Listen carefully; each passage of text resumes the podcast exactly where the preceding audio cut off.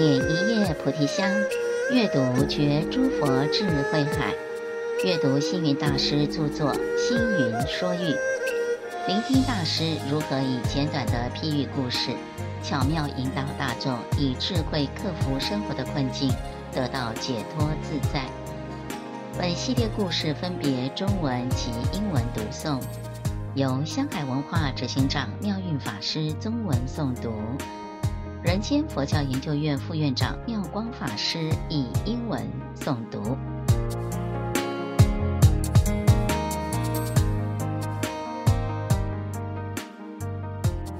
Compassion is like a bridge. Once upon a time, a young man named Ralph went to the temple to seek advice from a Buddhist monk. Ralph was having problems at work he couldn't relate to his colleagues and was wondering if he should just simply quit. He said to the monk, Master, I just started this job and I already hate it. I can't relate to anyone at work because I find it so hard to communicate with them. I want to quit, but this would be the third job I quit this month. The monk looked at Ralph and asked, Last time you were here, you mentioned that you rescued an injured dog you found by the roadside. Can you tell me again how you rescued him? Remembering the dog, Ralph's face lit up and he retold the rescue. Well, I was walking home and it was raining. I saw the puppy. He looked weak, injured, and was just lying on the side of the road. I couldn't just leave it there, so I brought it home and fed it and treated its injuries.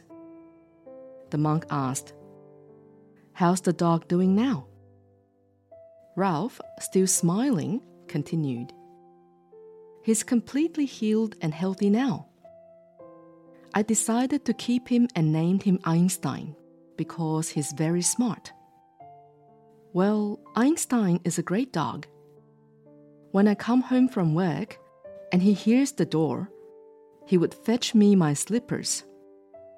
The monk smiled and said, What a nice thing to do. Ralph, now beaming with joy, added, Whenever the phone rings, Einstein nudges me nonstop till I pick it up. He lies by my side as I read at night and wakes me up when my alarm goes off in the morning. I have never met such a wonderful dog. He's my new best friend. Sensing Ralph's joy at talking about his dog, the monk replied, Sounds like you two get along really well. Ralph nodded in reply. Yes, of course. We have a great connection. We communicate all the time. We understand each other, and we love each other. The monk looked at Ralph and asked, That's right. But let me ask you something.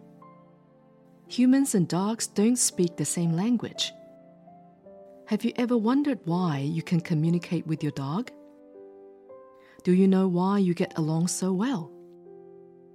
Ralph, puzzled and shaking his head, admitted, Actually, Master, I never really thought about it. Do you know why? The monk nodded and said, It is because from the very beginning you were compassionate towards him. Although you and your dog are different in many ways, you get along because you love him very much. Keeping that in mind, if you treat your colleagues with the same compassion and kindness, then communicating with them isn't difficult. Compassion is like a bridge between people. It connects them and brings them closer together. Why don't you give your job a second chance? See if things change for the better. Ralph smiled and was filled with joy at hearing the monk's advice. Thank you for your compassion, Master. With a compassionate heart, Ralph went back to work and found a way to get along with his co workers.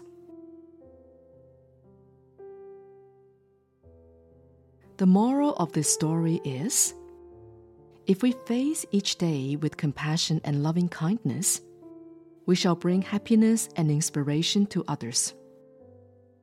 With a compassionate heart, we can go anywhere, for it is like a bridge that brings people together. And with compassion, we will always have friends wherever we go. Just as Venerable Master Hsing Yun says, use a kind, compassionate heart to care for all living beings. Use kind, compassionate eyes to look at all things. Use kind, compassionate words to rejoice in and praise others. Use kind, compassionate hands to do good deeds broadly.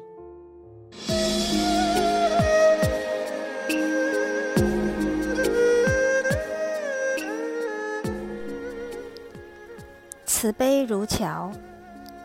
一位信徒带着他的孩子上山来找法师请求协助。原来是他的孩子刚从学校毕业进入社会，可是这一个工作才做没多久，就想要换了。儿子是满脸痛苦的对妈妈说：“办公室里的人真的很难沟通啊。”这位忧心的母亲挂念儿子的前程。他心里想：如果这第一关都不能突破，将来人生旅程的挫折还很多，他要怎么面对呢？总不能一年到头都在换工作啊！于是，这位信徒便请师傅帮忙，看看有没有办法可以让孩子跟同事好好的沟通。师傅问这男孩说：“哎，我记得你家里好像养了一只小狗哦。”男孩很得意地说：“是啊，那是我养的。”师傅又问：“那这只狗是怎么来的呢？”“哦，那是在一个下雨的夜里，我走在回家的路上，忽然看到一只受伤的小狗躺在路边淋雨，我心中十分不忍，于是就把它带回家照顾。没想到，它伤口痊愈之后不想离开了。不过呢，这只狗十分的善解人意哦。”每次当我回到家，他就会咬拖鞋来给我穿，甚至客厅的电话响了，他也会跑到房间来咬我的衣服，叫我去接电话呢。这么聪明又善解人意，我实在很难不喜欢他呀。看着这个年轻的孩子眉飞色舞地谈起他的狗，法师就说：“那这么说，你跟这只狗一定能很能处得来喽？”“是啊。”因为我们能沟通啊，他都能了解我的意思，所以我也很喜欢他。法师说：“这就对了。为什么你能够跟他沟通、融洽相处呢？这是因为一开始你就以慈悲心接纳他。所以，虽然人和狗的形体不同、语言不同、动作不同，可是你们还是可以沟通相处啊。而且，你也很爱护他呀。”男孩听到这边若有所思，法师接着又说：“同样的道理，假如我们对办公室里的人也能够以一颗慈悲心、爱心来跟他们相处，这么一来，要不沟通也难了。再说了，人跟狗之间没有共同的语言，都能够沟通了，为什么人跟人之间有了共同的肢体语言，乃至生活方式？”起居作息都一样了，反而不能沟通了呢。因此，如果我们能够以慈悲心为出发点来接纳别人，那么沟通不良的状况自然会减少。这些呢，你回去以后不妨试试看呢。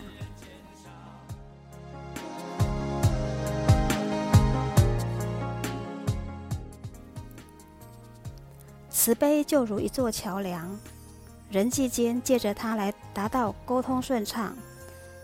如果每天都能心存慈悲的出门，那么无论走到哪里，都会让人生起欢喜、如沐春风的感觉，那自然也就通行无碍了。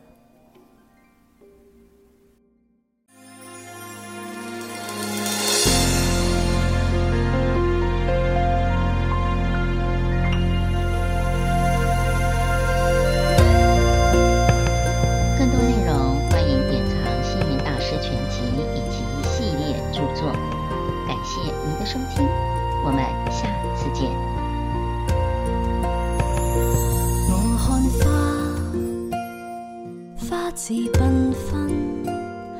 我看树，树枝婆娑，及随。